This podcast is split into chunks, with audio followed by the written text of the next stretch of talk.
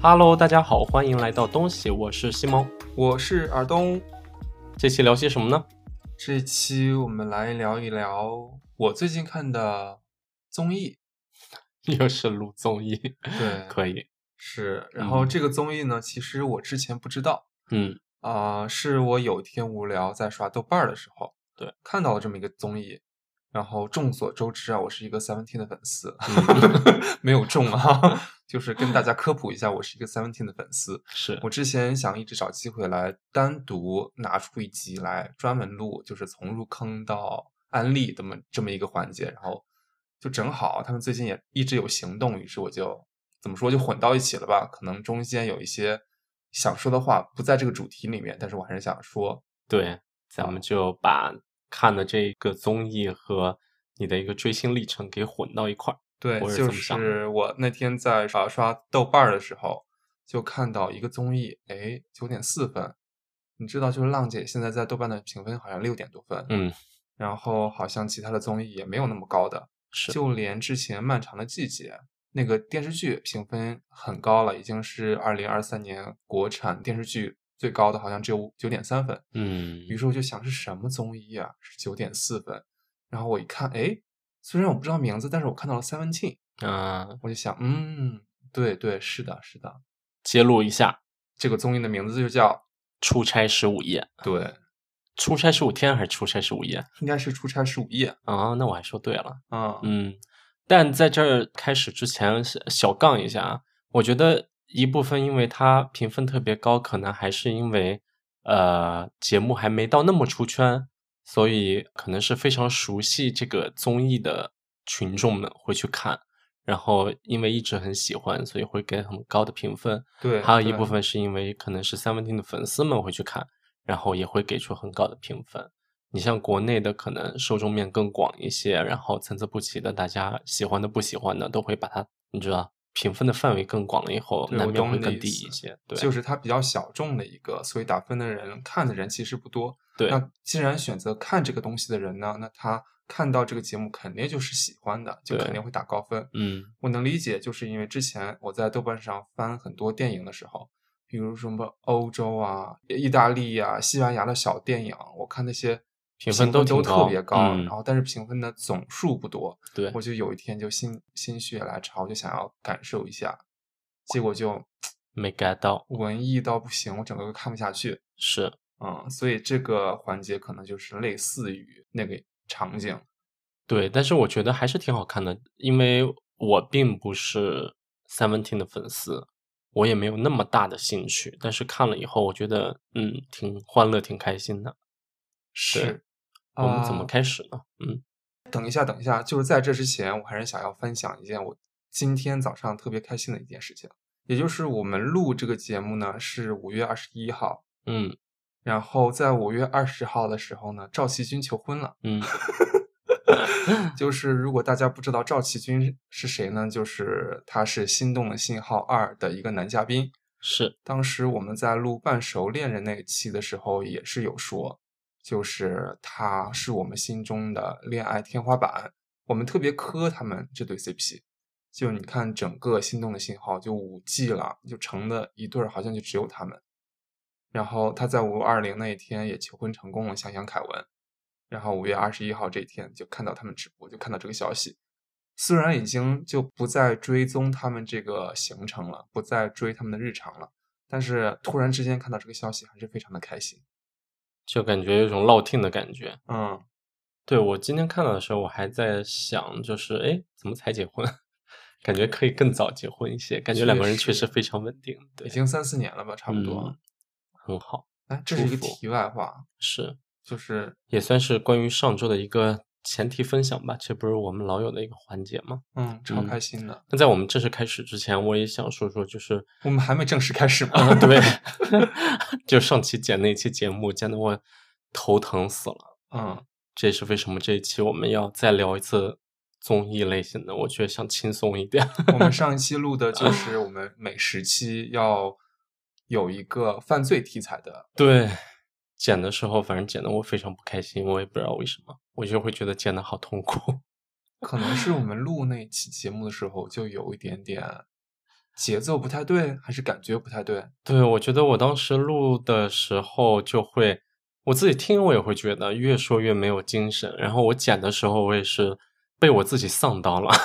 就是那个整个录那期节目的一个语调，我都会觉得哎呀，怎么回事儿？而且因为是照稿念的，就一直磕巴，所以我剪辑的时候也特别痛苦，就是一直要在脑子里过那个逻辑，然后这句话要怎么和我想剪掉内容后面的内容衔接。嗯然后啊，总之是非常痛苦的一个经历。如果下面的时期，如果我不想录了，就不录了 啊。 你的意思是你这个大大的愿望，我们就只录两次就不再录 了吗？开玩笑，因为还是有些素材可以继续录，但是我就在此先说一声吧，我先提醒以后的自己，希望录的时候，起码语气上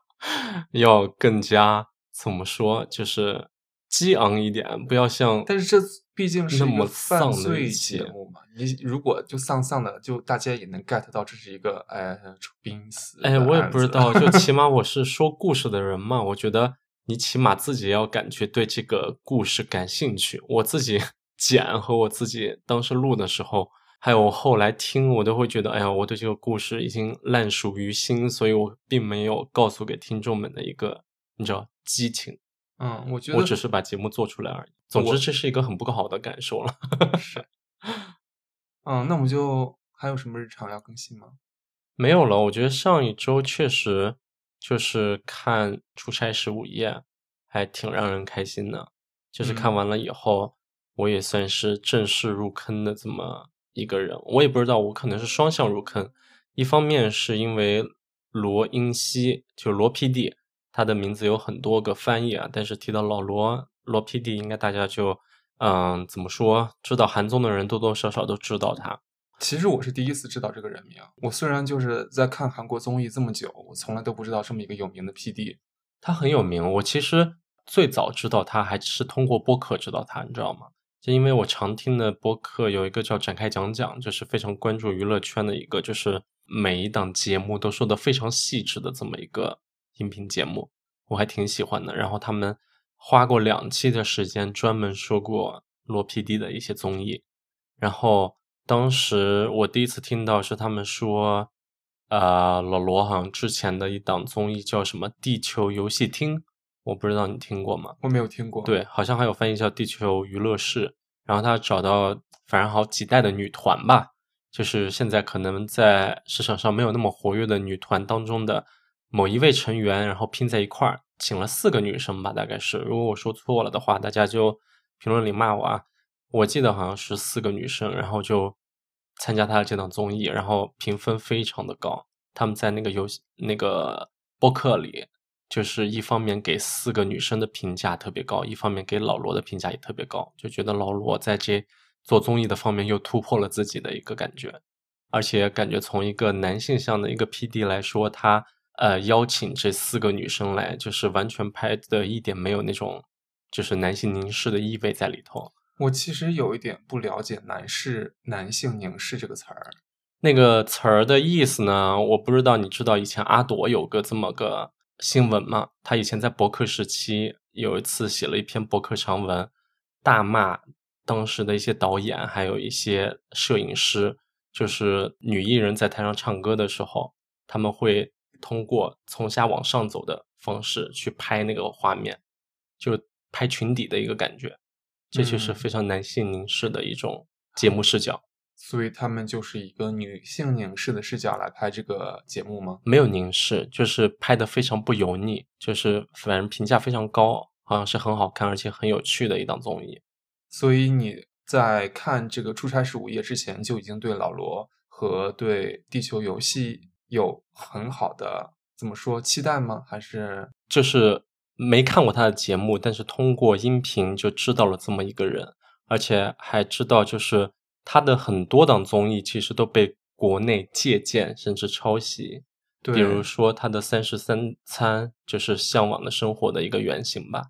然后还有他的花样系列，就是国内也都有花样姐姐、花样爷爷。其实，但是花样姐姐、花样爷爷不是买了买了版版权吗对，所以说他是原创的那个嘛。嗯，然后还有像《新西游记》，就是《极限挑战》很多里面的那种游戏环节，还有里面的布偶，甚至都和里面一模一样。嗯连但是布偶都一模一样嗯，这个就是完全没有买版权，就直接抄袭的一个嗯状态。所以说这个人就很厉害嘛，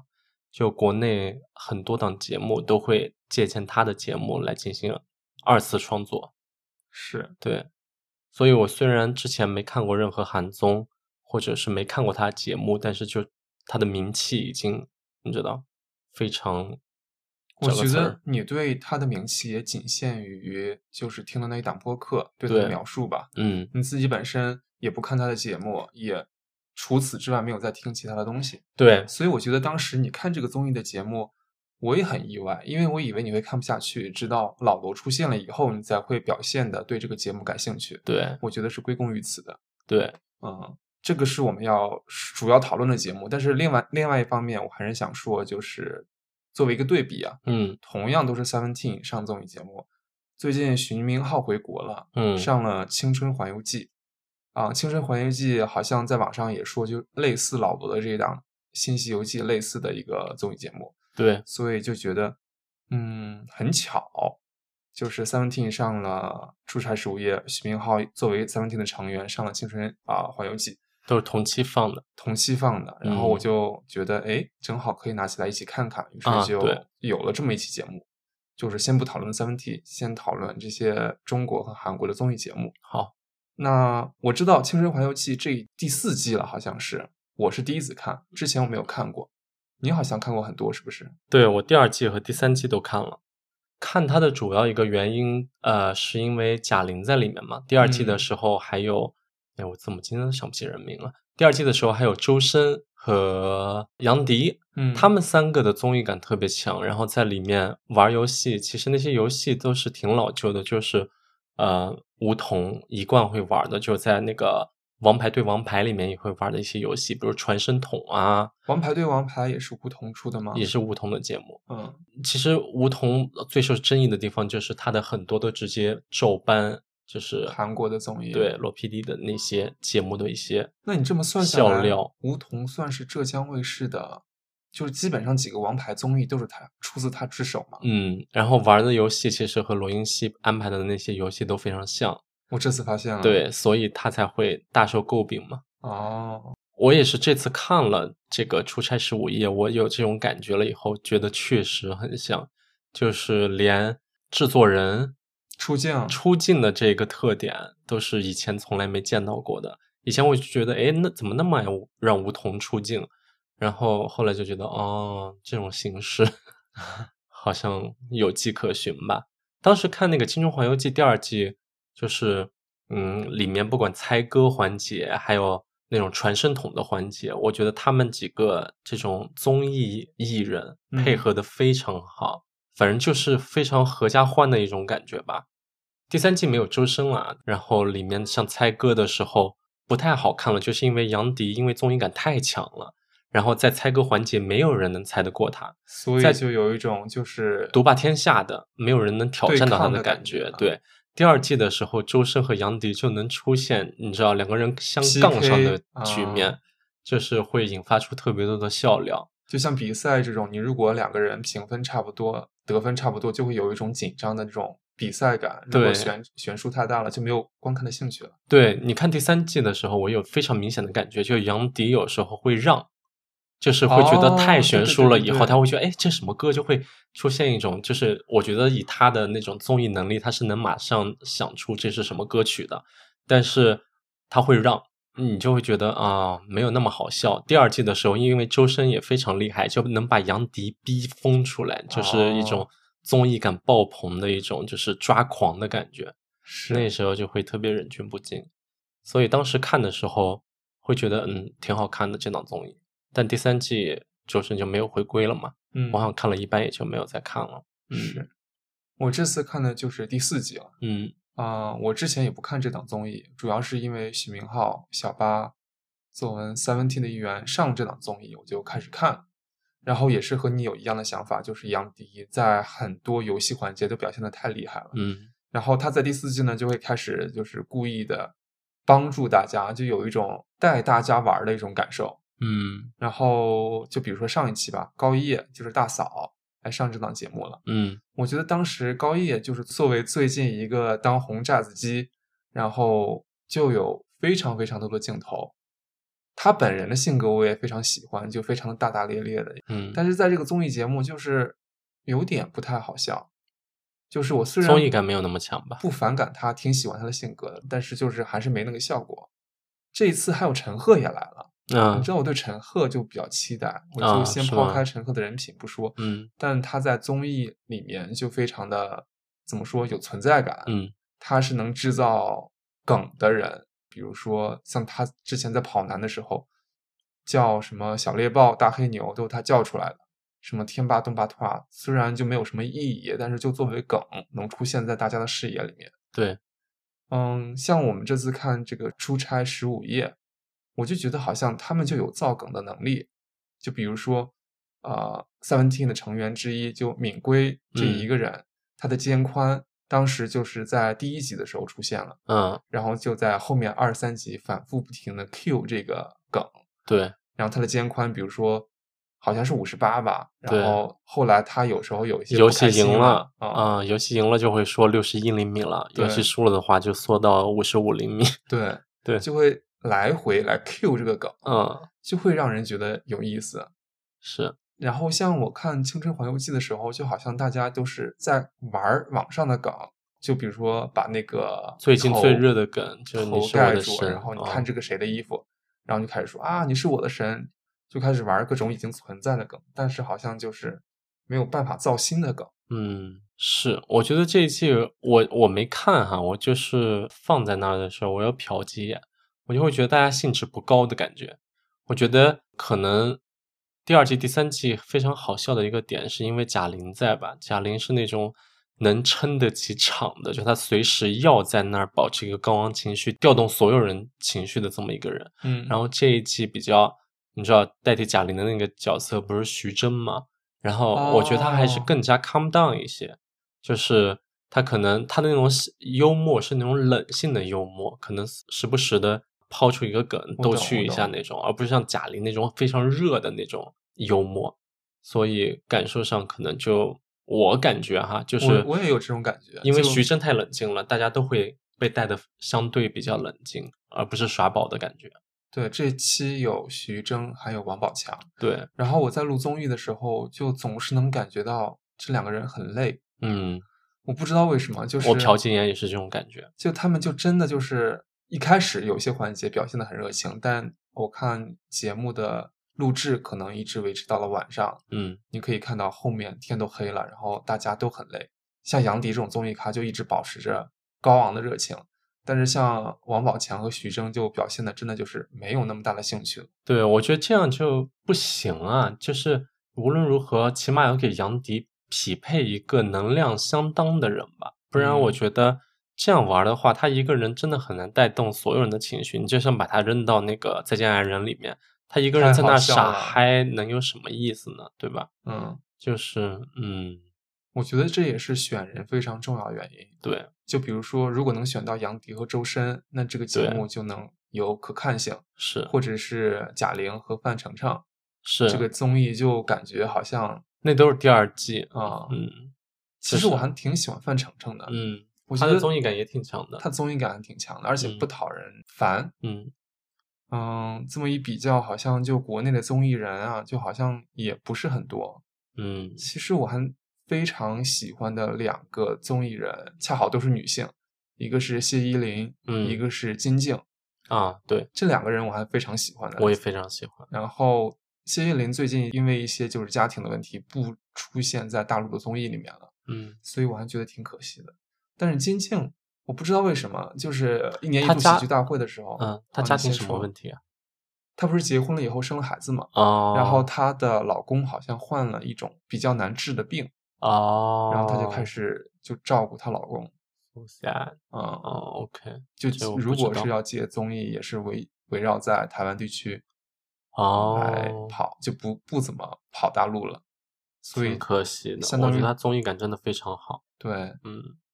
然后金靖，我觉得他当时在《今夜百乐门》就是一鸣惊人，然后在之后所有的综艺节目我也特别喜欢他的那个表现，对，但是在一年一度喜剧大会被骂的特别惨。我虽然就是能懂网友的意思，但是我还是觉得不至于。对，我也觉得不至于。我其实真的挺喜欢金靖的很多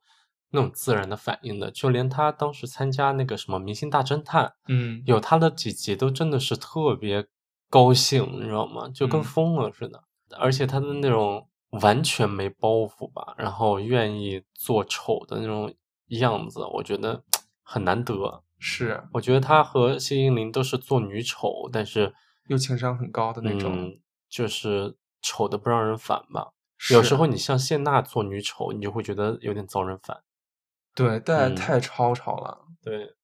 你像他们俩其实也超丑啊，只是他们俩造梗的能力又更强一点，是真的让人会想笑的。对，但谢娜有的时候造的一些梗会尴尬吧，但是谢娜毕竟现在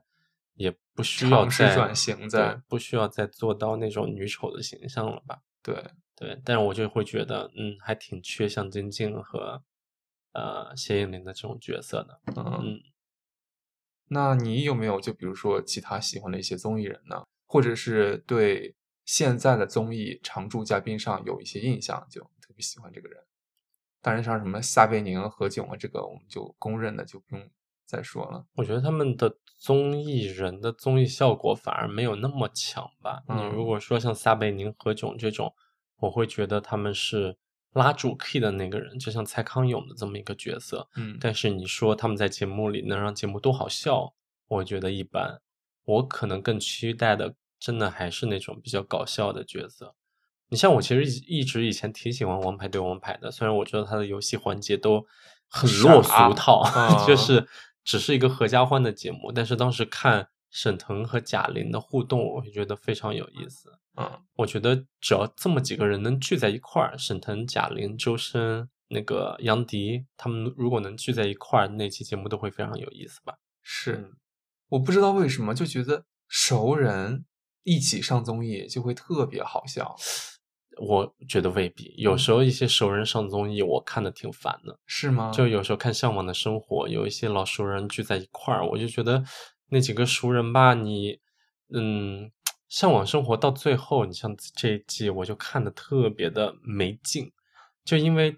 第一季的时候，可能你是你们生活中的几个老熟人聚在一起，第一次感慨时光的时候，我会有一种哇，真好，就是明星有一种就是进入生活的感觉。嗯，看起来就觉得哦，他好像和我们非常贴近。第七季，然后看他们还在感慨生活，我就会觉得嗯，都有感慨完了没七完年， 有完没完，就感觉如果做不下去就不要做了那种感觉。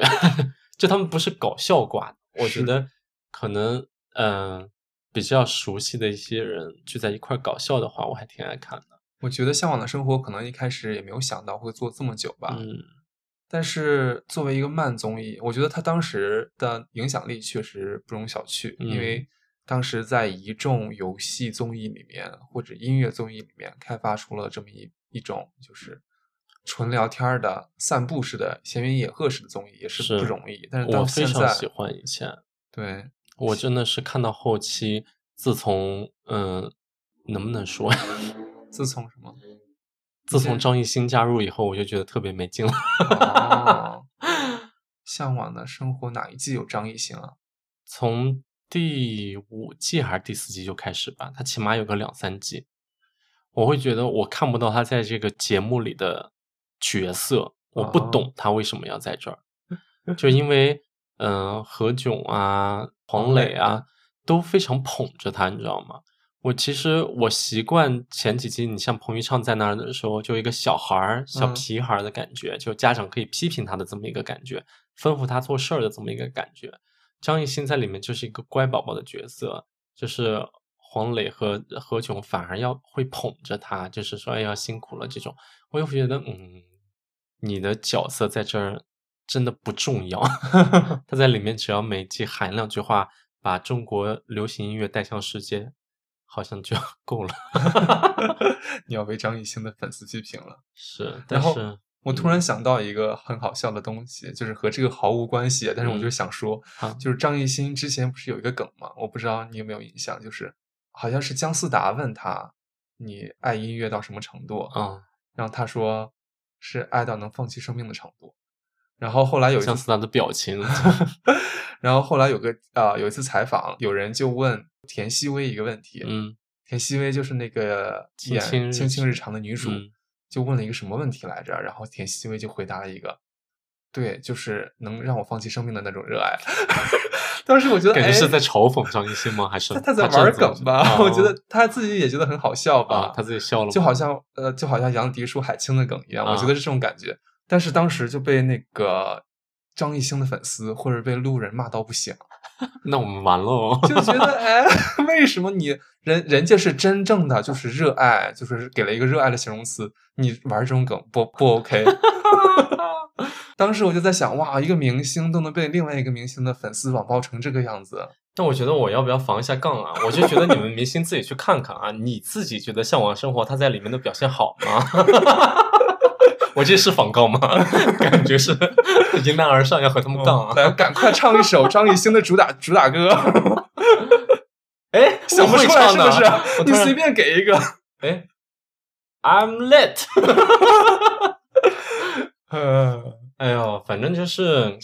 这就让我觉得这个节目到后期没劲的感觉，可能会吸引到很多粉丝吧。但是你不能让所有的，不管是里面的，不能叫主持人啊，像这种大咖也要去，也不叫捧着他吧，就是他完全不融入那些大人们的对话或者怎么样的。我就觉得你在这个节目里的存在感又很弱，嗯就是大家还要拉着你来说一些话，这种感觉我觉得看着很累。就是张艺兴，我看着也很累。我看其他何炅、黄磊想要给他镜头、给他递的那些画的那个画面，我也觉得很累。哦就反正没有融入的一个感觉。哦，那我又想嗯到了那个张子枫，嗯，他当时上节目的时候也被骂了。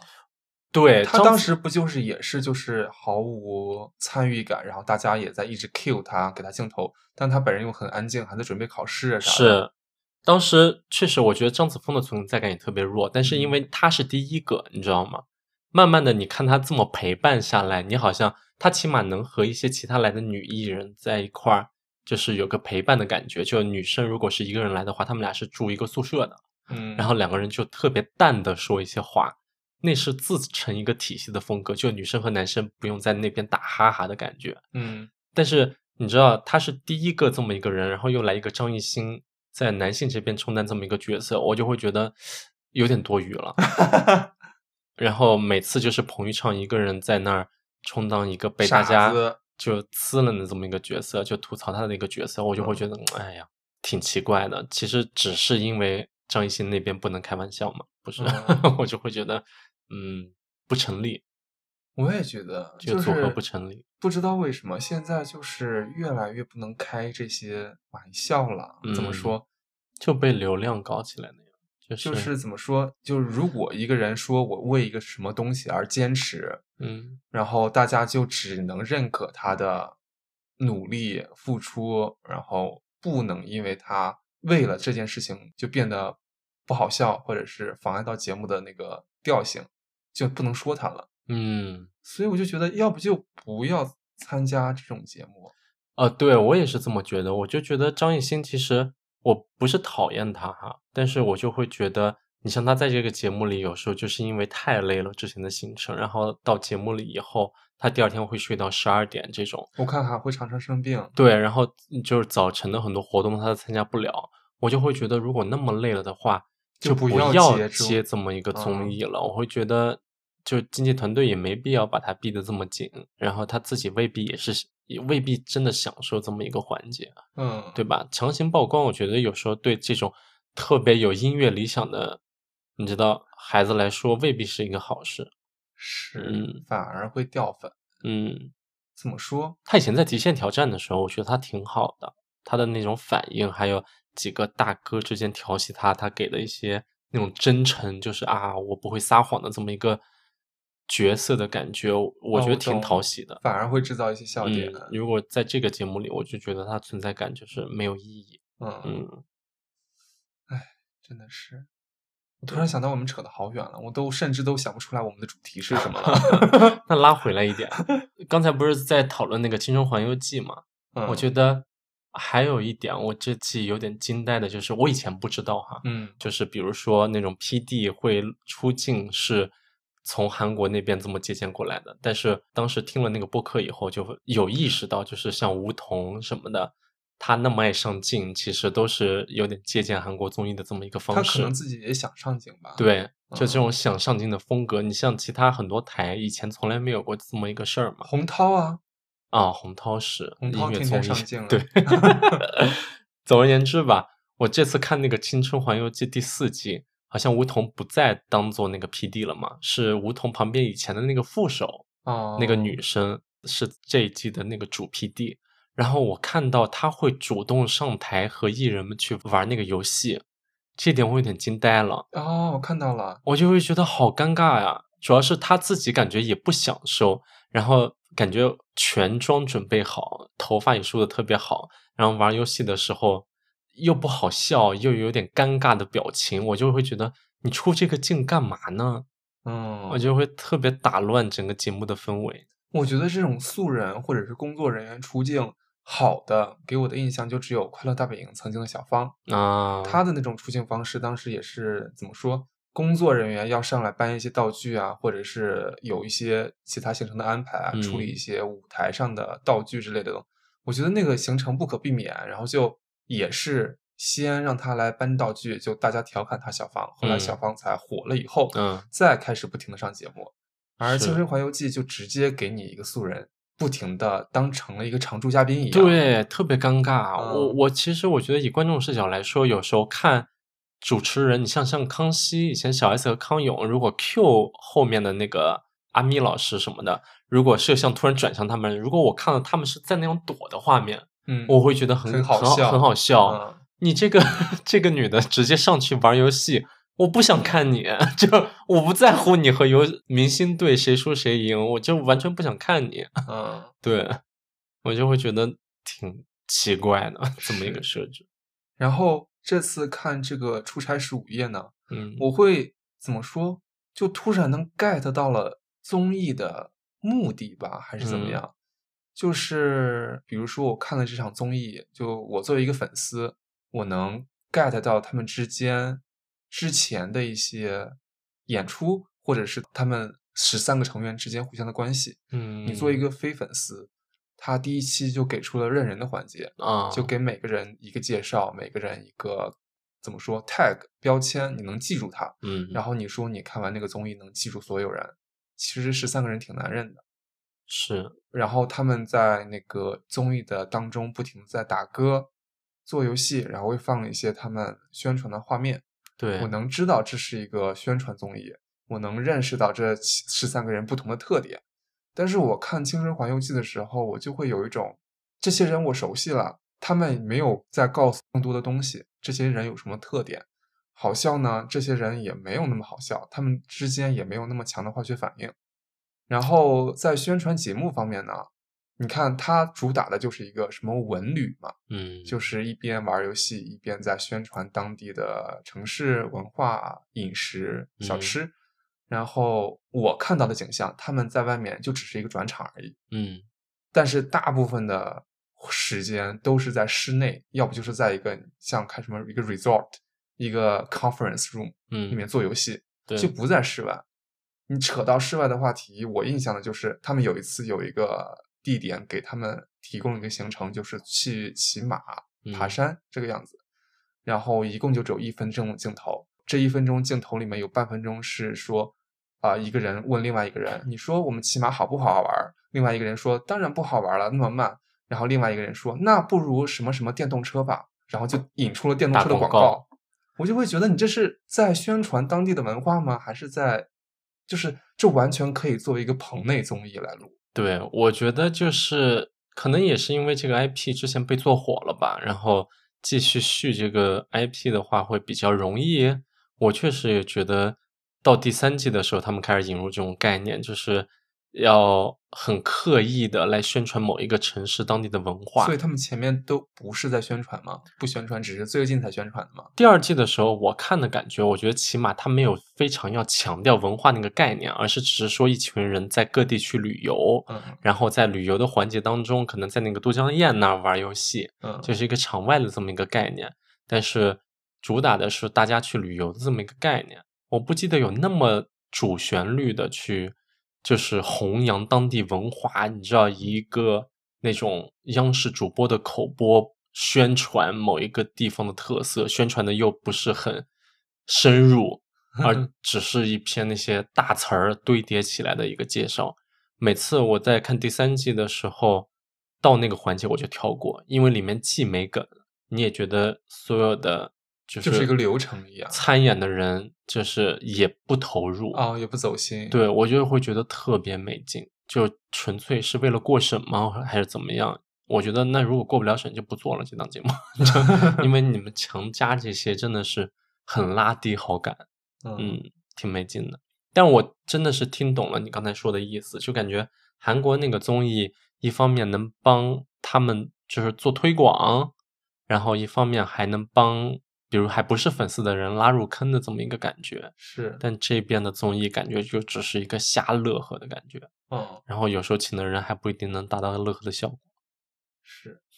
这个《出差十五夜》，我们就只看了 Seventeen 篇，对，就是这个男团一共出现了三集，嗯，然后大概是一集大概是一个半小时左右的时长。对我发现他们好像就是当天录完了，你懂吗？三集的内容都是一天录完的嘛。我看起来好像就是白天进行的一个环节，晚上进行的一个环节，然后下午好像进行的一个环节。哎，你还对别不说，对真是哎，他们中午休息的时候，在那个休息室的时候，就是那个第一个游戏玩输了以后，不是没吃饭嘛，嗯，吃了个生日蛋糕，进那个休息室就只是中午的时间而已。，对。哎，好像还真是一天就录完。而且你发现他们就只玩了四个游戏，嗯其实一个游戏就玩了超过，就录下来超过四十分钟，嗯，就是好像一天就干完的事儿。但是《青春环游记》可能就去了一个城市转场转场转场，然后这么多环节就剪出一集来，嗯，我不知道是我们就是地大物博，然后就有太多东西要照顾啊，还是就是节目也是不准备走心，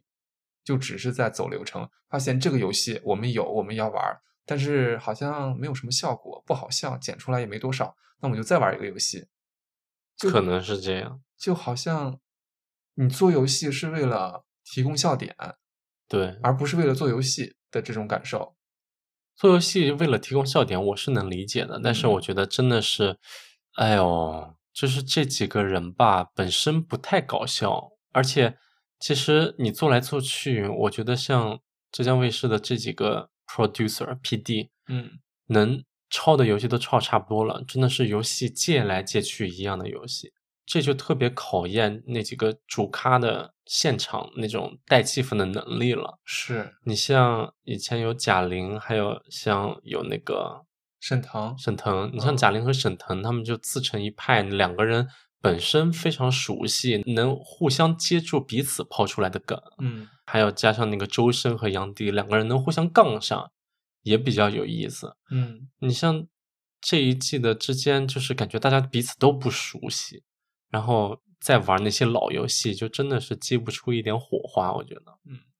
你就单看小八这一个人吧。嗯嗯，他在 Seventeen 上韩综的表现和他在大陆的表现也不太一样。真的，我觉得真的是看那个韩综，感觉好的一点，就是因为他们十三个人，我一个不是粉丝的人，我都能看出那种团结感，嗯然后那种好笑的氛围，真的不是刻意制造出来的，而是他们彼此之间熟悉，彼非常此熟悉。，对彼此可以吐槽制造出来的那种梗，你知道吗？嗯，就是虽然你可能并不认识他们，但是你看到他们之间那种亲密感，还有那种临场反应造出来的梗，你都会觉得非常有意思。对是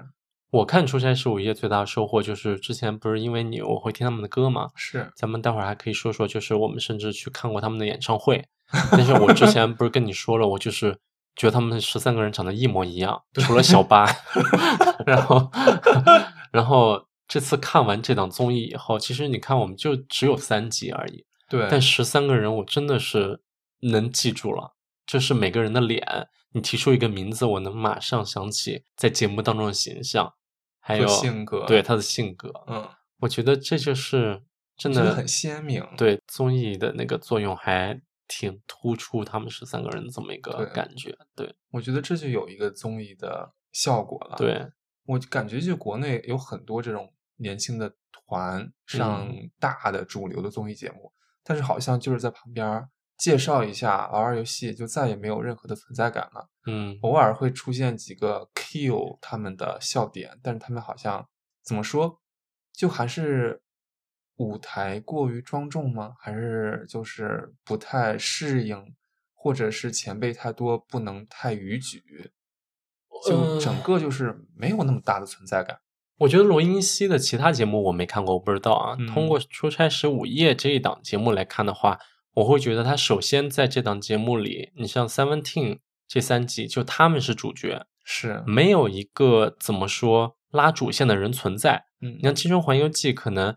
呃，我就说我比较熟悉的第二集啊，嗯，就是其他的五个人，像贾玲、郎朗、周深、杨迪，还有范丞丞，他们五个人是主位，对吧？嗯，他们五个人等于最开始就常驻绑在一块儿了。对、啊你后面不管加了谁来了的话，即使想要宣传他是什么东西，但是我们会出于亲切感，会更看那五个人的反应。对，那一个人感觉就哦，他是来宣传东西的，是，我就不会太关注他，对就有这么一个感觉。嗯，这也是我会觉得，我慢慢能理解很多像播客圈的人会批评。我不知道其他地方对梧桐的评价怎么样啊，但是播客圈很多人会批评梧桐，就是因为你既然已经有五个主位的人了，你大可不必出 镜了，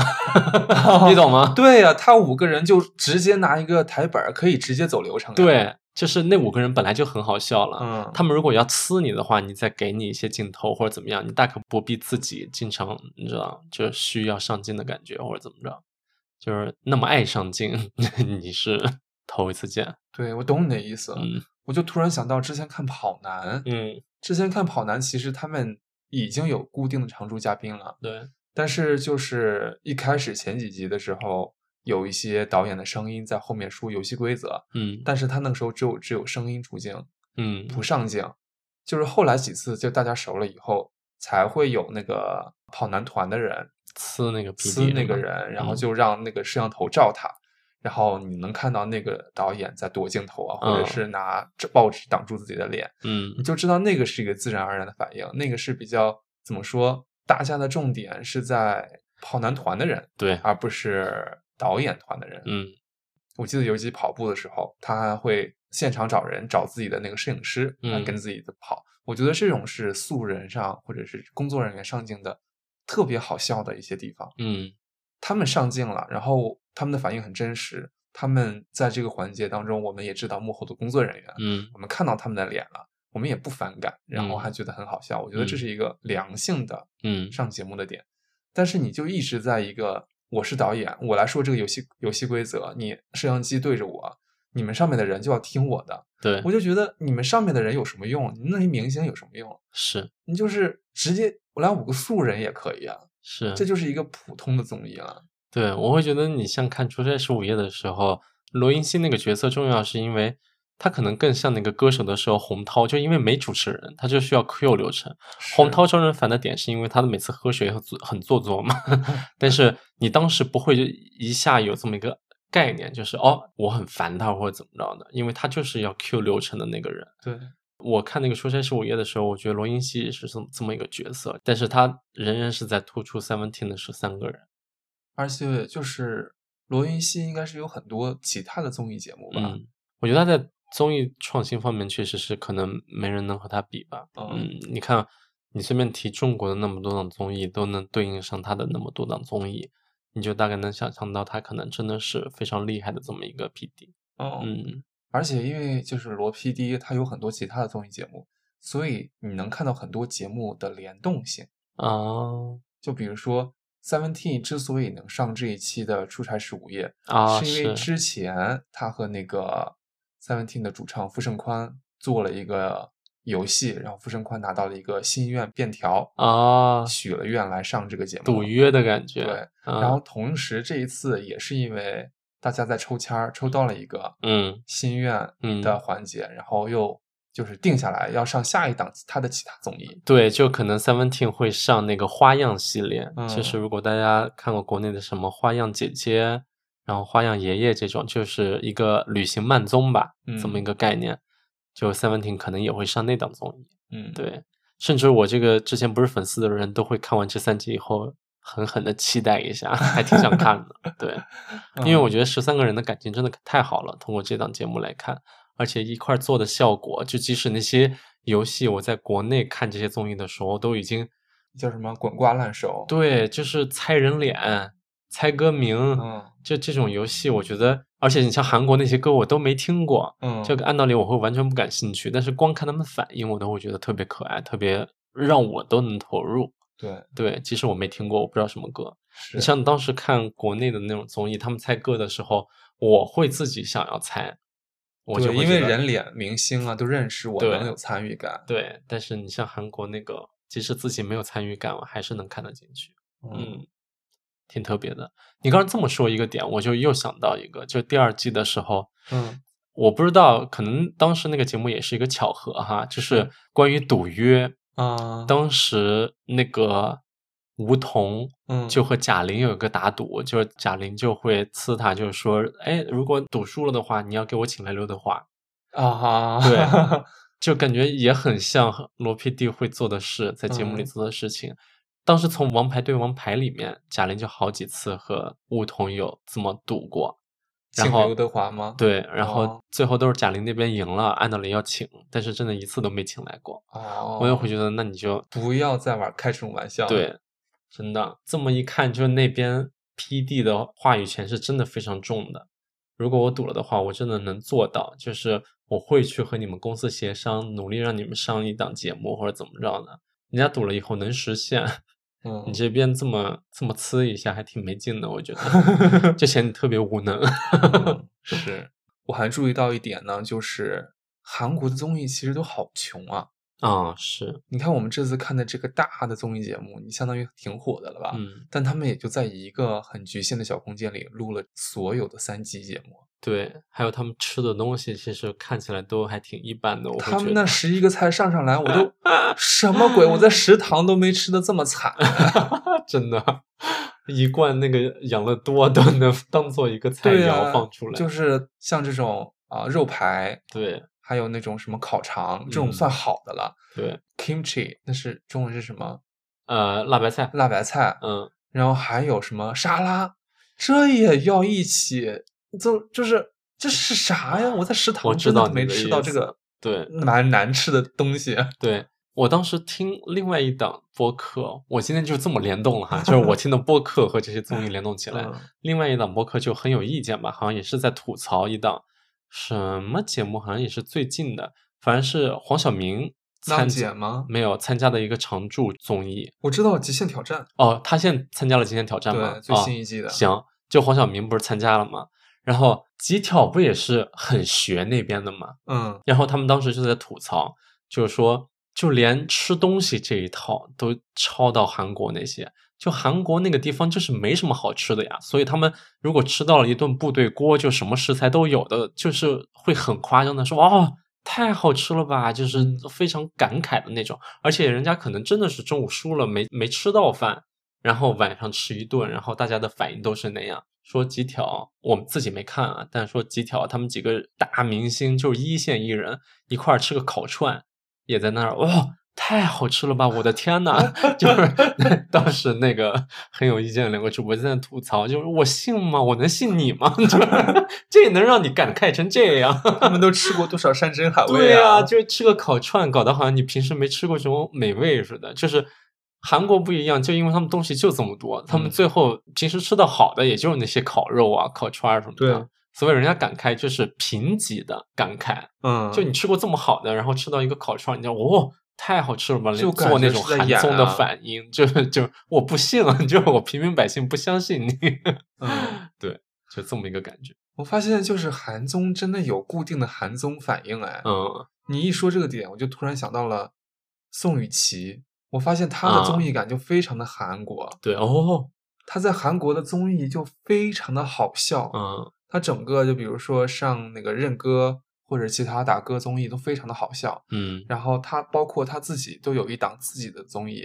就是 Learn Way，嗯，就是每一集学习一些新的东西，就比对，如说学相扑、学 rap、嗯学那个打拳，嗯，就还要各种学新闻主播，对对对对对对对，都有。然后你就会觉得非常的好笑，对他自己自己主持，自己有 Q 流程，自己推进度，然后所有的反应，包括他访问的所有的那个路人，嗯都有综艺反应。对，就是你看一个普通的工作人员啊，或者是一个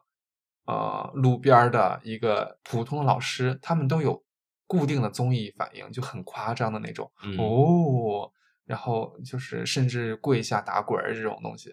但是他上跑男的时候，我真的就 get 不到，就不好笑。你这么说起来，我也真的完全同感。你像我看那个《Learn Way》之前，我其实对宋雨琦也没什么概念，没什么印象。嗯，但我看《Learn Way》的时候，我会觉得她好笑。对就是按道理，你知道韩国甚至比中国的那种前辈意识更强吧？是就因为他们平时还要用敬语什么的。你在那个看《Learn Way》的时候，你就会觉得他很古灵精怪，嗯，然后好像会有点放肆，对，可能因为他语言不通，能让他有时候那种放肆，可以通过语言把它软化一点，大家会觉得哦，你怎么可以这么说话？嗯他会马上说啊，不好意思，不好意思。但那个反应就特别可爱。对，然后到跑男，我其实之前也看过，就他刚加入那一集，那时候我完全不知道他是谁，但看的时候我就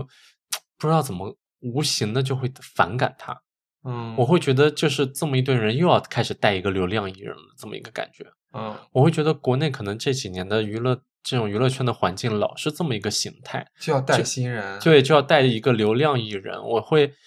嗯，你慢不慢知道的。这个流量是哪来的人，对，慢慢的看出一个趋势，就是最后我知道你们要宣传这个流量艺人有多努力，就我嗯知道了，他上一集让他下吧，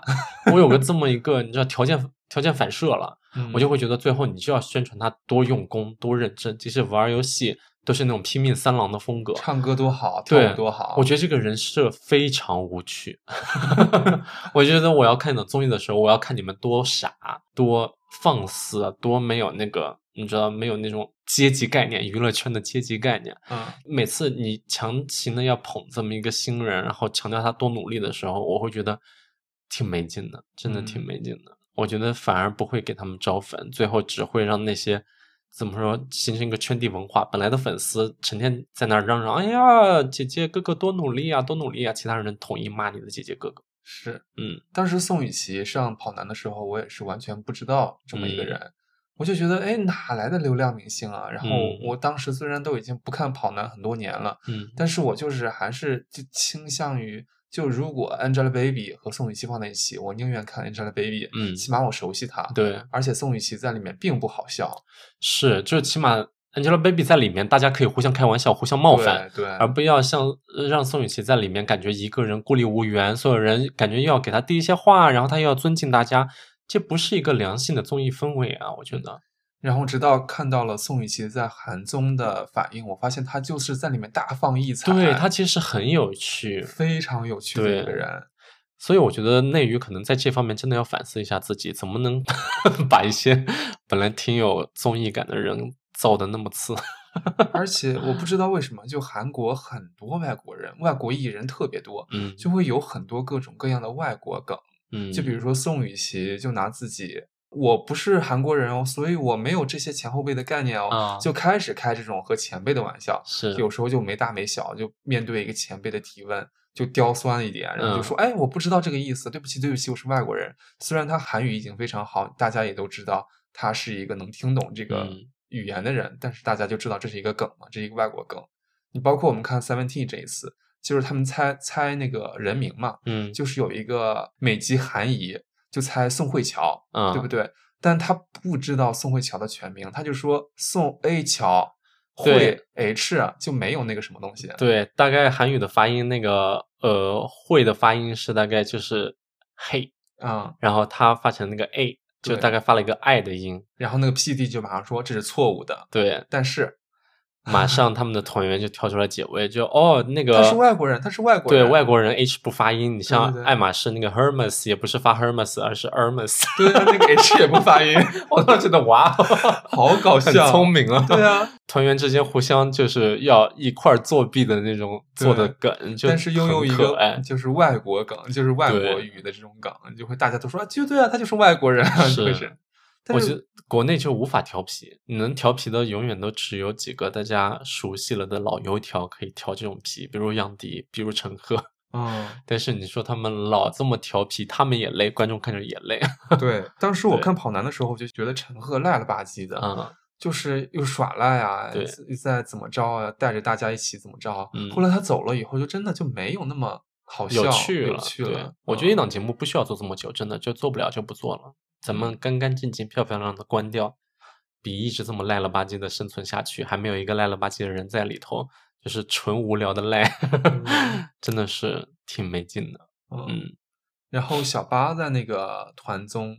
啊、出差十五夜的时候，存在感好像也不是那么强。对。但嗯是他莫名其妙的出演了一种那种日系少年的感觉，说出一些很像那种，就是那种很有诗意的话。对对对我当对会觉得那种荒谬感很强，也造成了一种喜感。节目组就真的很会剪镜头啊，嗯就比如说大家在排队，其他的队员都在吵吵闹闹的，对，这个时候你就是你那个日式系少年了。对啊小八抬头对着天空说：“哇哦，真的是美好的一 天呐。” 对，你就会觉得又做作又荒谬，但是就很可爱。在那个氛围里面，就真的就是它的特征很明显，然后又会有很团荒员谬给他投射着一个嗯看怪物的表情，就整个就形成一体，就会觉得很搞笑。对，然后他这次上这个《青春环游记》的时候，你就能看到他是一个主主 K，、嗯，就是大家都一直在 Q 他，然后啊他负责就是一个核心人物吧，嗯，但是他本人又没有那么好笑，对，这就是我说的。他你说他的那个主 K 其实又不是主 K，就是因为大家知道要给他镜头，嗯就是主动给他抛一些梗。嗯，但是你知道，他们可能回国以后就会稍微畏缩一点，就会害怕冒犯到前辈或者怎么样，就是说话反而没有那么勇敢。反正这个关系挺不良性的，我就觉得一边那边努力地在给你抛东西，一边这边好像又没有那么能接上。就观众不熟悉的人会觉得你们那么强烈的要捧这个人干嘛呀？嗯反而会更引起观众的反感。嗯，就像我看那个《向往的生活》，就所有人都在给张艺兴抛镜头的时候，我就觉得，哎呀，够了，够了。他如果不想说话，就不让他说话；他想回房间就回房间吧；他想做音乐，他就自己在那儿做。我甚至不想听他做的音乐是什么。 就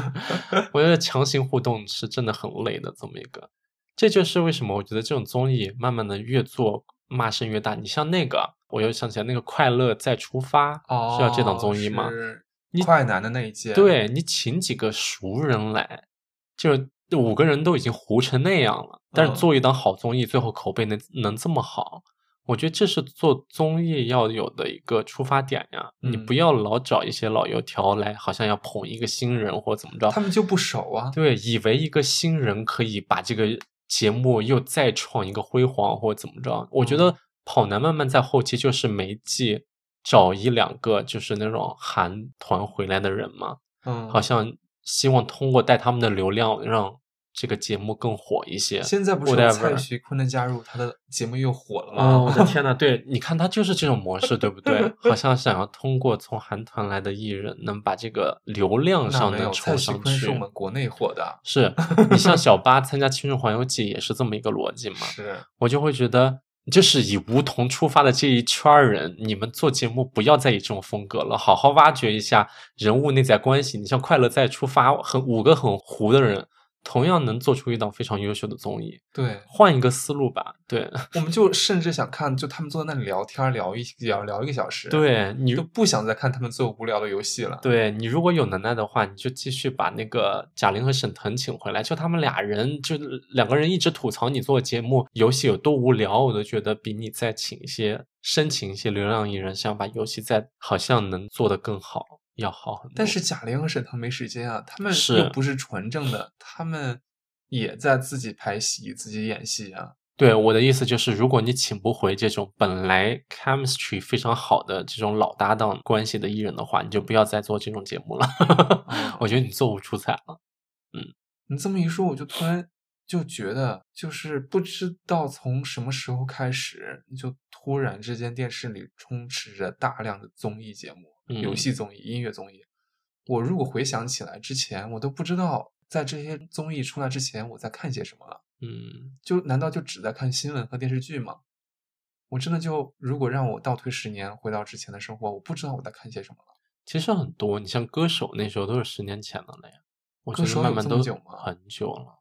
很久了。但是以前的综艺就还是你像歌曲选拔类的比较多，现在的综艺就全都是在玩游戏了。哦，是，嗯嗯现在真的就没有什么让我看得下去的综艺了。你包括之前一出来，我非常喜欢每一季都在追的《名侦探》明星大侦探《吗？明星大侦探》大嗯侦探，对，现在我都就出来了非常多，什么《萌萌探探案》、嗯名侦探学院，嗯还有女子侦探社，同类型的有太多了。是，但我觉得可能以综艺的形式来说，其实挺丰富的了吧，就是怎么继续把它做好吧，我就会觉得你像《明星大侦探》，它做到后来，我仍然觉得它是制作很精良的。嗯只是可能为什么看的少了，是因为我们那个新鲜感不在了，以后也不愿意动那个脑子了吧？因为他的案子确实越来越烧脑，有时候我看的我会都觉得，太久了。嗯，我会很机械的，就是盯着那个屏幕看，我甚至不想自己去理里面的逻辑。 你就太算复那个杂主持人了帮你理，你都理不清不了清 嗯，对，但是我仍然觉得它是制作非常好的一个综艺。嗯如果有那么长的时间的话，我是愿意看的。但是现在因为你们也知道，周一到周三我需要剪节目，所以 大家不知道，啊我你就干嘛要主主打你努力的人设、啊？我也很辛 苦啊没人没有人要看到这一点。，啊对，你们支持你们爱豆的那些，就是支持你们努力的爱豆的人设的这种人，你也可以看看我，我也很努力，你愿意为了这一档播客放弃些什么？啊放弃生 命。 我说 在这儿了吧？完了，要被要被， 甚至还没有被听见，但无所谓。 是，嗯，那好像我们最后也没聊太多 Seventeen，对，就真的是，就虽然主题是要聊《青春环游记》和《Seventeen》这两档综艺节目，但是好像发散到了其他所有的，就甚至是国内所有的综艺节目上面去了。最后就是在形成了和很多博客一样的在骂国内的 综艺。我的天呐，我没有骂，我还是就很期待国内给我一些好看的综艺。嗯，就算你综艺不好，你给我选点好人也可以啊。就比如是说这一次的浪姐选到陈嘉桦，还有陈意啊嗯涵，还有贾静雯，我就非常满意。对，你就是给我选一些好人就行了。我觉得湖南台的很多做综艺的那个水准还是挺高的。我刚才细想了一下，近几年你说没有特别多好的综艺嘛？嗯我在脑子里过了一下，我觉得我觉得还不错的综艺都是湖南台出的，《再见爱人》，嗯，然后之前的再见那爱人很个好看对，呃，那个美声的那个哦，深入人心，深入人心，是，我就觉得他们在这方面就是好像隔一还有《乘风破浪》。啊出来的时候也是一个非常现象级的，就一段一段时间能能给出一些惊喜来。哦，我觉得就比如说芒这一果台次还的是那挺个不叫什错的么美术生的那一个，啊、那是很糊的一个，我觉得。 对，那但个节目叫什么来着？我们还看了好几期。绘画少年的哦天绘空，画少年的天空嗯你也不能要求他全部好嘛，最后结果怎么样来着？我都我不不知道在乎，是有人出道了吗？ 我不在乎。但是我就会觉得，嗯，其实还是有可以期待的东西吧。再见爱人，你像当时一出来的时候，我真的是会被这个综艺给震撼到。嗯，嗯，那个最近出了一个什么《种地吧少年》，其实当时我看的时候，我就是挺不想看的。啊，后来我在抖音上刷了一些片段，我还嗯挺感兴趣的。我发现就是非常的，已经非常全面了，嗯，就大家能把人发配到各个地方去干各种事情，我觉得已经很厉害了。嗯，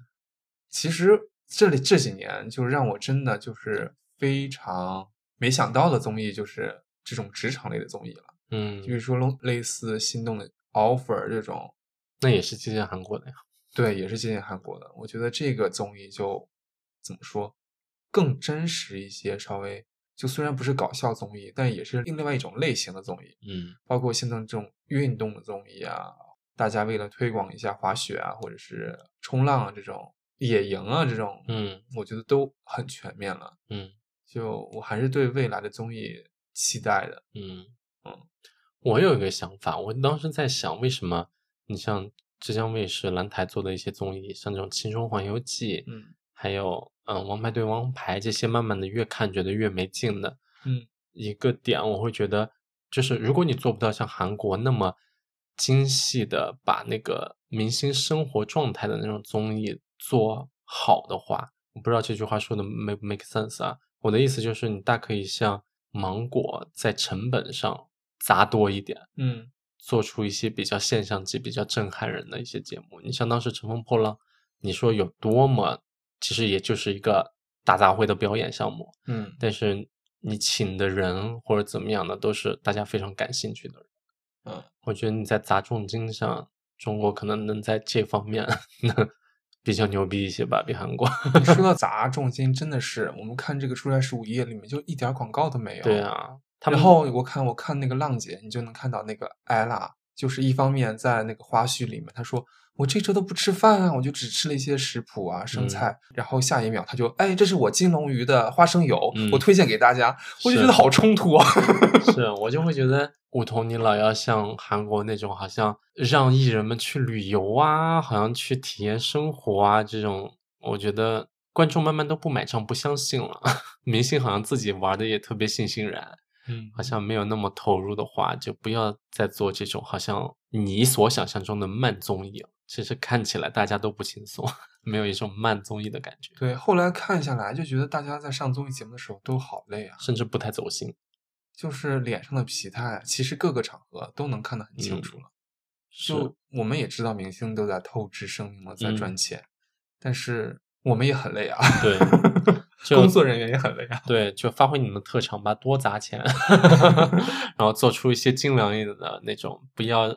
非要想走那种生活流，但是走的又不伦不类的。对，嗯，好的，那我们再留某一期时间再好好聊聊我们嗯 Seventeen 对追 Seventeen 的经历。不，行，Seventeen 我一定要单独拿出一期来讲，我有太多的是话 要说了。那就争取如果今年他们再来看演唱会，和我们的朋友 Kelly 一块儿看了以后再来聊。 行，那这就是我们这期的东西啦，嗯，聊了一聊，国内综艺发展史，啊， 是。一个一个挂羊头卖狗肉的一期节目。是，但是无论如何，希望大家下一周天天开心。嗯，好的，拜拜。多看好综艺，拜拜。